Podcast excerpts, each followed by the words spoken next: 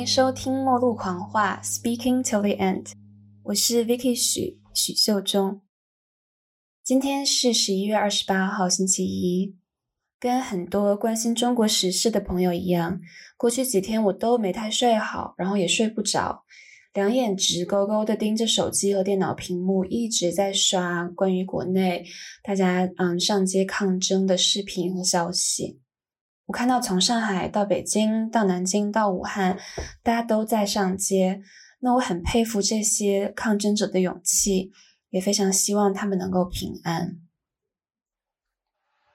很多朋友都已经在社交媒体上听到了上海乌鲁木齐中路民众们石破天惊的怒吼。那在这边再来放一次，大家再来听一次。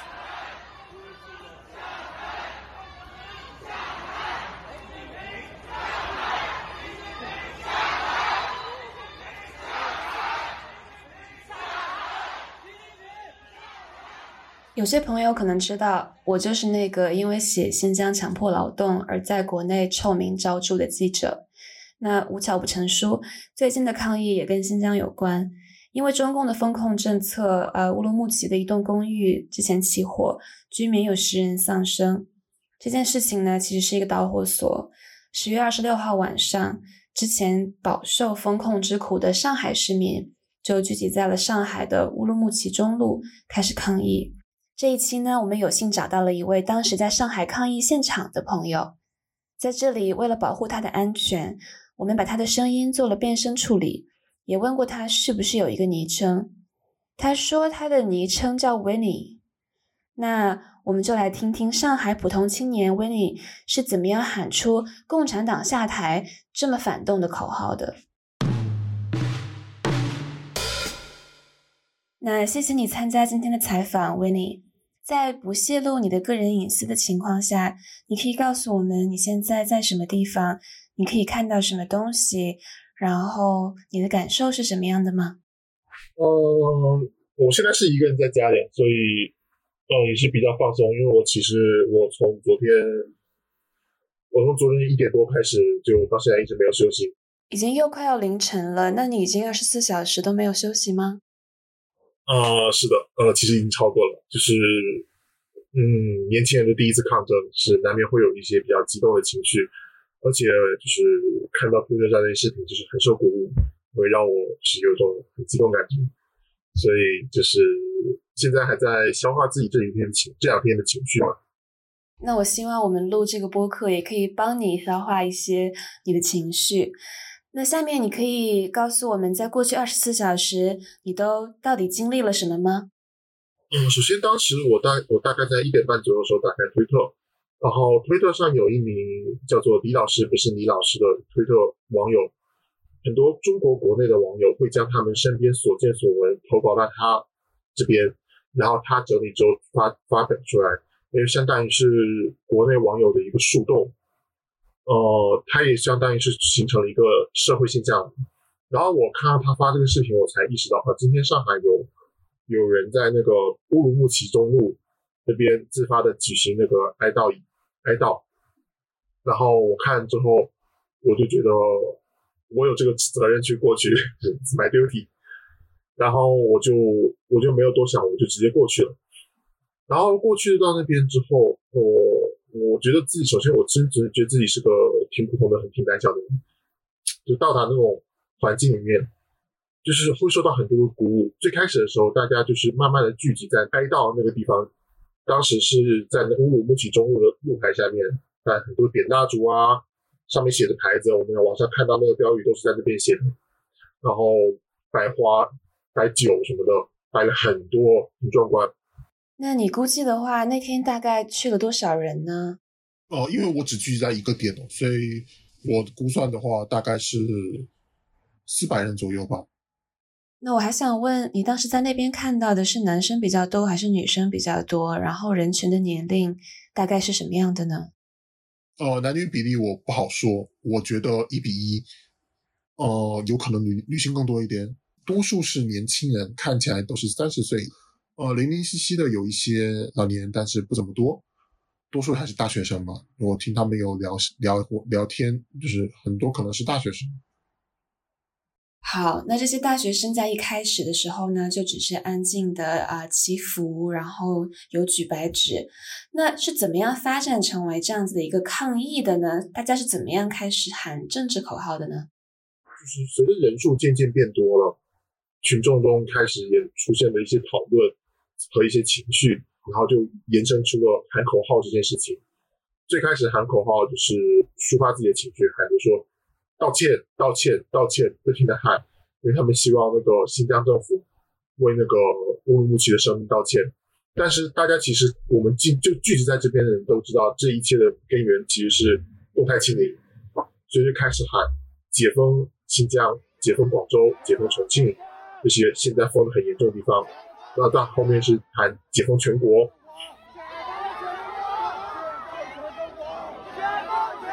之后还陆陆续续有一些口号，比如说取消动态清零啊，还有就是当时彭载舟不是有说一些口号，比如说我们不要后三要吃饭，不要封控要自由。当时其实有些人喊出来，就是你能感觉到现场其实是有有一些人是知道这个知道这句话的，知道这个意思，他会跟着读。所以就是彭载舟这些事情绝对是有意义的，他能把这个希望传递下去。那当然，其实知道的人并并不占多数，就是。国内因为信息封锁，可能还有很多人还不知道，在北京四通桥上，彭在洲曾经举着“不要核酸要吃饭”这件标语，一个人抗议这件事情的。那我和一些人聊过，尤其是年轻人，他们说，在彭载舟这件事情之前呢，他们是不敢公开发表政治观点的，也不敢和其他中国的年轻人有政治方面的连接。但是在彭载舟一个人的一举之后，一切都改变了。我们继续回到抗议现场，维尼，你可以告诉我，上海的抗议现场人们是怎么喊出“共产党下台”这么有政治性的口号的吗？后面就是随着情绪的上来，就就出现了，就我们在网上看到那个“共产党下台”，习近平下台。后面其实还其实还要骂的比较过分，比较难听的，比如说。动态清零操你妈，共产党操你妈之类的。因为我我我是不大喜欢讲这种话，所以这个话我是没有我没有录下来，我都我我都不好意思跟着读。但是其实让我印象挺深的。对，有件很有意思的事情，就是队伍中还有女性，他喊说：“请尊重女性，不要说操你妈这种词。”我觉得其实还是挺有道理的。就你能感觉到，就是其实这就是一个言论自由的社会，大家去怎么抒发自己的情绪。随着情绪不断升高，就大家就开始喊出了“习近平下台，共产党下台”这样子的。那最开始其实我听到这句话的时候，我心里整个脑袋是一下子宕机了，我不知道自己该不该接。因为如果我跟着喊了这句话，我知道我自己是会有危险的，在场可能也会有些喊的人也会有危险。但其实我没有犹豫很久，就在我脑袋是一瞬间的，我想到第二件事就是，如果我没有应和他的话，那他不就成为一个雇佣者了？所以我我我马上就跟着他喊起来，结果我发现在场人都在喊，马上就应和着他都在喊，然后当时我是真的，我心里整个一下子感动起来了，你会感觉这个民族希望其实就在这里边。其实很多人都知道根源是在习近平还有共产党上面，只是大家平常不敢说出来。但是只要有个人把这个水闸的口给打开了，这水就会不断涌出来。那目前为止，我们听到的都是现场的民众非常的团结，然后大家一起喊口号，给彼此力量。这样，那有不同观点的地方吗？有争吵或者是不同意见吗？中间有一个小插曲啊，就是就是大家其实喊完喊完这些口号，情绪差不多的时候，哦，就开始出现一些议论。第一个人是说，哦，我们今天不一定要在这边喊激进的口号，那我们把就是，但是我们回去之后，我们可以。学校啊，或者公司附近的地方，我们就举一张白纸，就站在那边。我们这种无声的抗议，有时候会站上有声的抗议。那当然也是有一定的道理。然后也出现另一些反方说，呃，我们可以有别的抗议方法，就是其实就是比较激进的那一派，觉得我们现在要愤怒的喊出来了。其实我当时有即兴演讲，说了一段话。我们八九年的学运，当时也是从一个哀悼活动起来的。呃。但是我们从一场学运中，我们能看到，我们仅仅是哀悼是和沉默是没有用的。我希望我们大家能保持愤怒，记住这种愤怒的感觉，保持愤怒下去。反正当时其实我挺感动，因为大家都很认可我，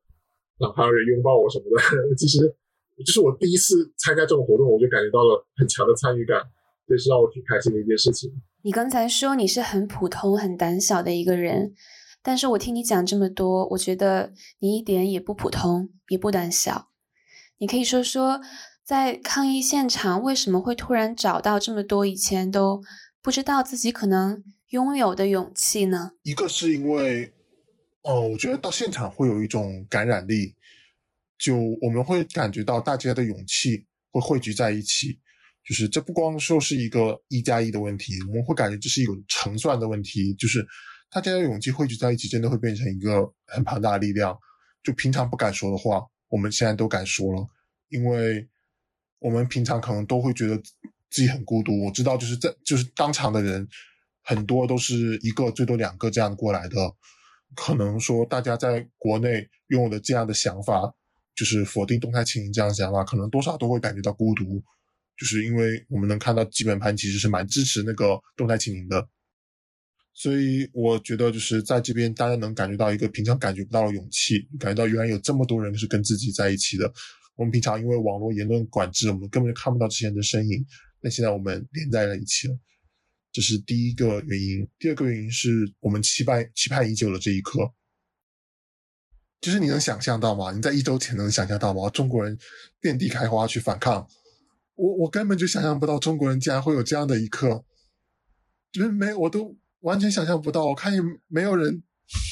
能先预想到这种事情，所以这是我们真的期盼了已久。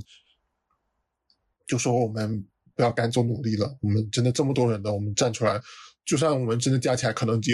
全国各地几几几千几万的人，那我们再让这时间不断的扩散下去，我们说不定能变成更庞大的力量。当然这是比较乐观的了，但是此时此刻我们愿意相信这份乐观，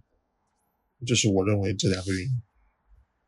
但是情况并不完全真的是乐观，对不对？我现在看到消息，已经有很多人正在被抓。那你当时有碰到警察吗？他们执法是是怎么样的呢？最开始的时候，警察是很克制的，因为我估计他们是没有得到消息。后来我看到领他们的领导过来了，呃，因为他们的领导是穿着自己的便装，但是趾高气扬的能指挥那警察，所以我一看就知道是领导。然后一过来之后，马上气氛气氛就变了，就开始抓人。快三点的时候，就在另一个包围圈就开始抓一个女生，这个在推特上就发发出来过。那当时我们这边是完我我们这边是完全听不到声音的，但是大家其实通过互联网知道了这件事情，感觉快到我们这边来了。后面就是警察不断的往外去挤人、推开人，把想要清场嘛。但是当时其实还是有点克制的，就是速度比较慢。呃，导火索，导火索其实是他们开始带给那个拍到拍到的，就是在我们就是整个活动。扩散起来的一个过程中，其实有一些人是他们是一直比较默默的在那边哀悼，就是在那个蜡烛附近，他们就一直在那边去哀悼。我觉得就是他们是比较那个可能是比较温和的吧，温和的那一派。结果我看到警察在我们这个包围圈最先抓就是那温和的一派人，然后当时我很生气，我看到这一幕，我我我们当时其实已经被挤得有点远了，看到这一幕我很生气，我马上就想冲过去，结果我就被那警察推推倒在墙上。推了好几次，然后实在过不去，就看他们眼睁睁把人抓上了警车，我也不知道抓了几个人，只能看到这个事情。然后我们我们这些人就开始跟警察对峙，啊，但是也没有什么用，最后就是包围圈还是不断的往外拉。但是由于当时他包围圈拉的速度其实比较慢的，那所以我们在这边有没有很多时间能集结起来？好，那大概这个时候的时间是凌晨三点左右。然后发生什么？当时其实有一件令我印象很深刻的事情，就是有一个俄罗斯籍的新疆人，他在向大家告诉大家在新疆发生的事情。他告诉他，告诉大家自己是如何被被中共警察打的，自己的被打骨折，牙齿被打掉，然后看着他的亲人被杀，看着他们他们中共去屠村。还有他有亲人被关到集中营，但是当时有一个插曲了，就是人群中有几个人就是开始说：“哎，你们不要被人利用，他们都是有心之有心的有心势有心的一些敌外敌对势力啊什么的。但是我们经常在互联网上看到这种话，但是他在现场说出来，整个就被直接被回怼，就是群众整个沸腾起来，一堆人去回怼他，对骂他，哪有哪有什么哪有什么多人针对你啊，说的都是事实啊之类的回回应他的。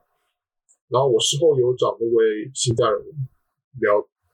他也给我出示了一些他自己的被中共打受伤时的治疗单什么的。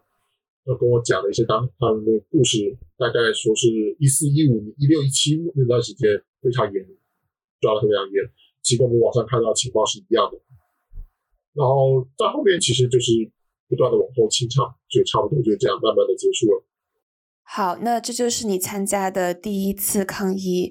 嗯，那今天你又去了一次，这一次其实一切都不一样了，当局是有有所准备的，也有很多人已经被逮捕了，你可以讲一下今天的情况吗？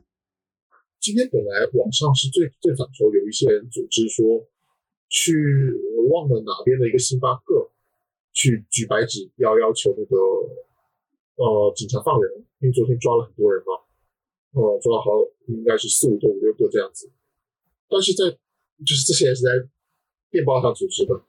但其实还不等他们组织那个时间到，因为他们约是下午六点，就有很多上海市民从中午开始就不断的涌向那个乌鲁木齐中路那边，就是昨天那个地方，就上海居民他自发涌过去了，然后这件事情就提早。提早就开始爆发了，下午的时候就看到很多人开始喊要放人、放人什么的。呃，但其实今天，嗯，大家也能看到，就是其实今天警察是用的手法是是比昨天稍微严了一些的，就是你能看到他只出一分的力气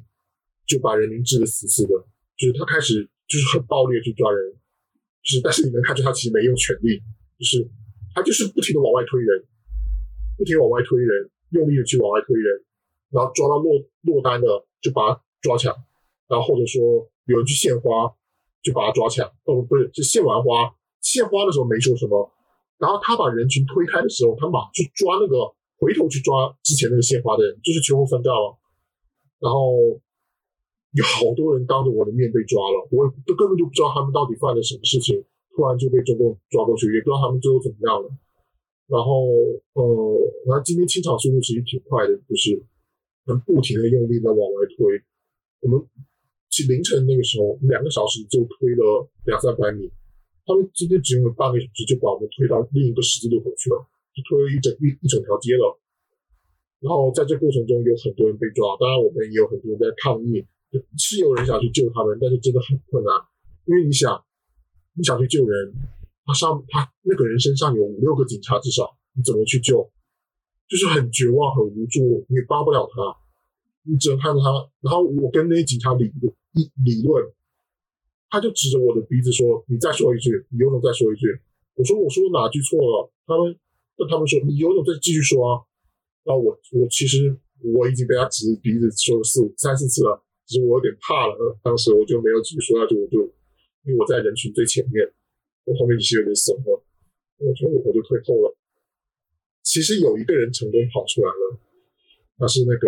趁乱光速跑出来，然后人民帮就其他人就很自觉的挡住挡住他跑的方向，让警察不追上去。这是唯一一个逃出来的，我挺感动的。我今天大概就这样子，我说了不少，不好意思。不要不好意思，你讲的很好，你讲的很棒，不需要道歉。嗯。我想问你，看到那些警察，他们的穿着是什么样的？脸上的表情是什么样的？嗯，你对警察有有有什么观察吗？哦，最开始的那批警察应该是辅警，他们穿的那个黄色的马甲是那种辅警的那种标配吗？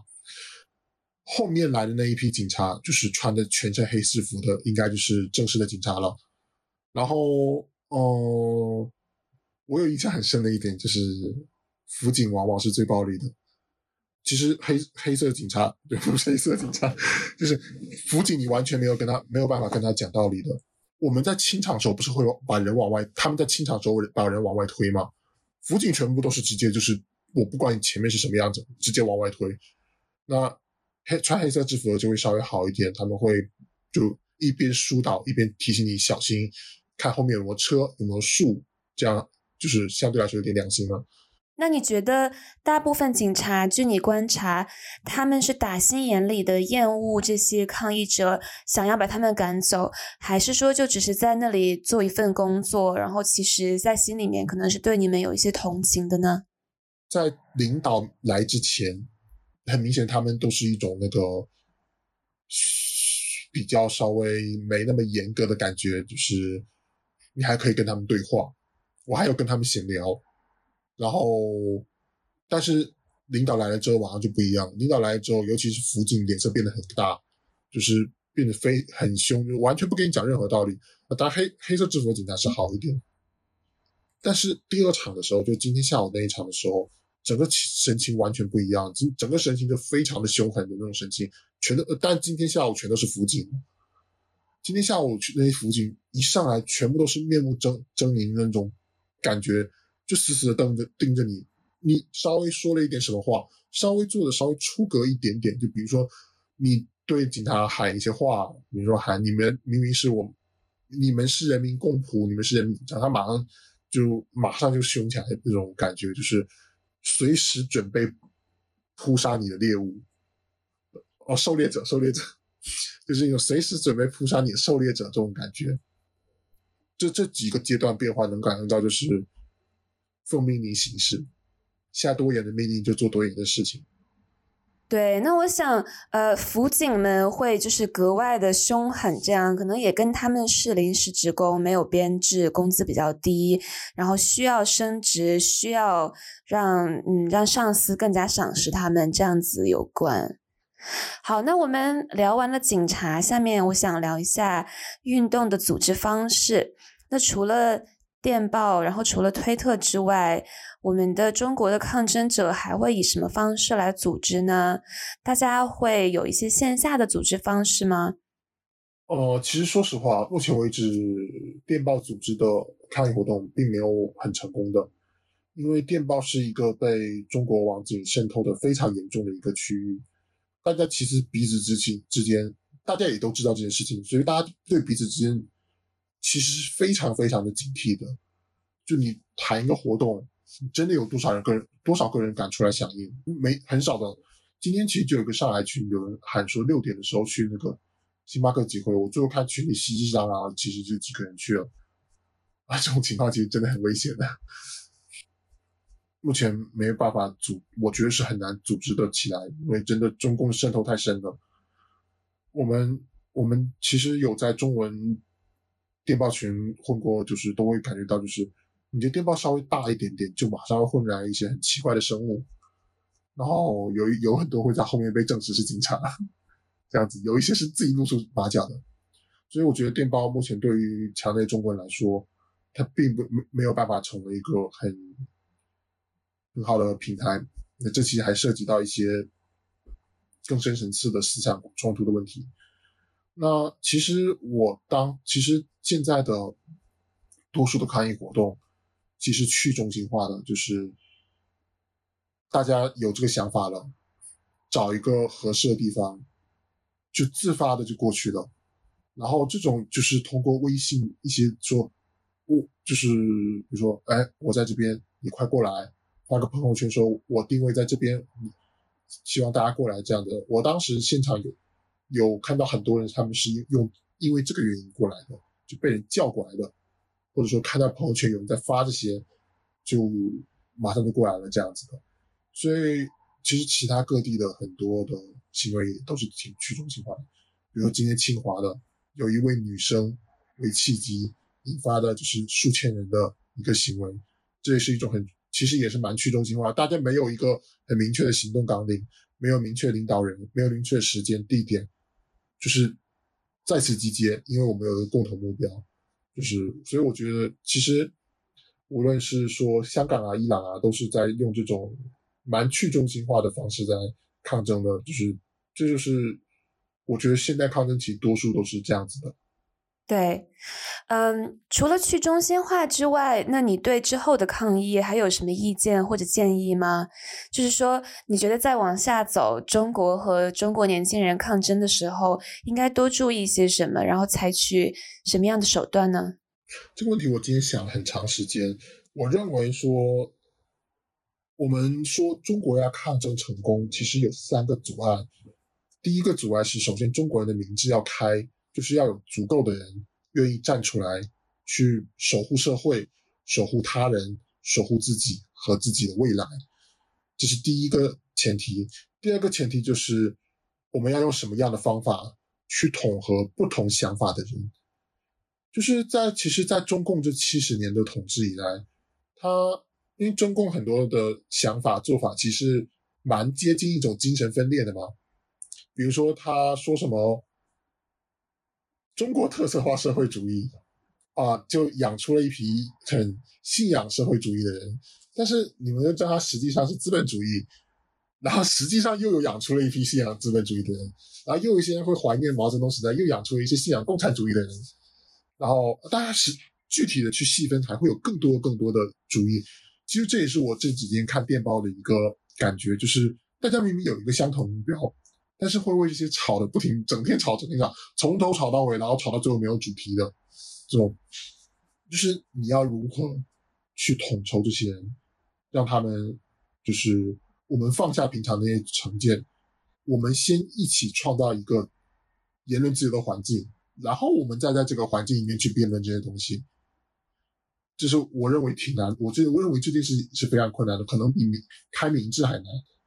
然后第三点就是。如何去感化军队和警察，就还包括党内的改革派。其实我们看八九学运，真的就只，我真的感觉他真的就只差一步了，真的就只差军队那一步了，真的就输在军队这一步了。其实你看韩国也是一样的，军队不愿意跟人民的时候，韩国也是镇压，然后后面那个军队不想跟他们混了，然后他们也花了很多年的时间就。真的达成了改革，就是说，我一直认为说，在我们这样一个不能持枪的一个社会，甚至说我们可能菜刀被拴在铁链拴在菜菜板上这样的一个社会，我们其实没有办法武装去达成什么目的的。怎么去怎么去跟这些警察打？他们你看香港就就是你就算用燃烧瓶，他们的武器永远比你更高更好啊！你怎你怎么去跟催泪弹这些去打？打不过的，橡胶子弹这些打不过的，就是包括今天我也能真的很切实的体会到，就真的你要反抗那些警察，真的困非常困难。这不是说不是说你人多就可以做到的。你想想那些警察都受过专业训练的，你要有多少人你才能去保护一个人不被抓走？我觉得这很困难的。就是我觉得这也是一个非常大的阻碍，就是说如何去感化这些人。当然，这是这三步骤是一个很漫长的一个过程，就是我认为是没有必要那么好高骛远。我认为对于现在想要反抗的人来说，我觉得有一个大家都能做到，此时此刻都能做到的一件很重要事情，就是不要再纠结于彼此之间的差异。比比如说，你你信毛泽东，我信邓小平，然后我都不信，我谁都不信，我信民主自由。你管他什么，大家都来反抗共产党不就行了？就是此时此刻。我们真的不需要去太大在意的去彼此之间的差异。你吵这些有什么用？我们其实，你你看西方社会也是这样的，就是其实每个民主、每个自由的社会都会这样，你还是能看到一些奇葩的人在里面出现的。但是这就是言论自由啊！言论自由就是我能允许你这种愚蠢的言论出现，并且你的出现也是合理的，这就是言论自由，而不是说只有一种声音。所以我觉得，就是现在大家应该团结起来，我们应该意意识到。我们不管彼此之间有多大差异，我们需要推翻暴政，我们要创造一个言论自由的环境，我们再去讨论这些东西。这是我觉得现在大家都能去开始去做的一件事情。对你真的是想这个问题已经想了很久，也很有演讲的才能。我可以理解为什么你今天在街上演讲的时候，大家会过来拥抱你。呃，我有一个问题。你是上海人，那我想问你在上海疫情期间是怎么度过的？就是很痛苦。嗯，真的没有什么很说的。我真，我只能说真的很痛苦。那几个月就是本来就是俄乌战争之后又是政治抑郁的时期的，然后你还要面对那种，我这边是没有发，几乎都不怎么发物资的，每天抢菜，每天早上定两个闹钟起来抢菜，白天上班的时候你还要盯着手机看，哎，什么时候有团菜了，赶紧去团一个，而且我们是小公寓是吗？根本就团不够人，他们人家起送要什么五十份，我们这边一共就没有五十个人，根本就团不起来。所以，啊，反正那段时间过得很痛苦，我不会忘记那段时间。我进校园就是因为那段时间染上的，天天抢菜，天天抢菜，所以我不会忘记的。我希望上海人也都不要忘记。你那时候有想过上街吗？有，我当时已经做好这个准备了。因为当时真的很生气，很生气。其实那段时间我自己是有做出过一些反抗的行为的，比如我跑要去跟警察吵架，去跟转运转运司机吵架，然后什么什么的。那当然有吵成功的，也有没吵成功的。然后跟居委会吵架，跟街道办吵架，就是我会觉得说，反正我关着也没事情，我当然要跟你吵一吵了。你凭什么不给我发物资啊？你至少给我发物资吧，最低最低长度也给我发发几包上海青吧，也没有啊。所以说啊，反正就这样吧。那我想问，你想要的中国政府，你想要的中国政治制度是什么样的呢？我不想要一个固定的政府，我想要，其实没有什么很困难的，就宪法啊。你只要按照宪法，不就是人民的希望吗？多党选举、民主制度，允许言论自由。那个结社自由、新闻自由，这不都是宪法宪法写好的？不就按照宪法做不就行了？按照中国的宪法来说，其实地方应该是有很大自治权的，就是不会是这种很中央集权的形式的。但是当然他也没做到就是了。所以其实虽然说我不能觉得中国的宪法是一种很理想的形式，但是我觉得现阶段如果你能按宪法来做的话，其实我觉得现阶段已经能满足人民的很多需求了。然后你可以在民主的过程中，你再慢慢的去改善这些制度啊，就是正向的修宪，不是反向的修宪。所以其实相对来说，呃，维尼还是一个所谓的改革派。嗯，那我们今天的问题差不多到这里就问完了。你还有什么想说的吗？或者你有什么对我的问题吗？没有，我觉得我们其实聊的，呃，也蛮痛快了，就是。做了很多思想上的碰撞吧，嗯，好，谢谢你，维尼，谢谢你花这么多时间把你的经历和想法分享给大家听，啊，我希望你能保护自己的安全，也希望你平安幸福。感谢收听本期的末路狂话，欢迎大家在 Spotify、Apple Podcast 和其他平台订阅我们，给我们留下好评，并跟亲朋好友推荐我们的播客。这期节目的文字版我们会发在 Substack 上面，网址是 speakingtoend.dot.substack.dot.com。大家也可以在推特和 Instagram 照片墙上 follow 我们，我们的用户名也都是 Speaking to End，S P E A K I N G T I L L E N D。有新闻线索或者愿意接受采访的朋友们，可以通过邮件或者电报联系我们。我们的电报是 speaking till end，邮箱还是 speaking till end at proton dot me。我们下次再见。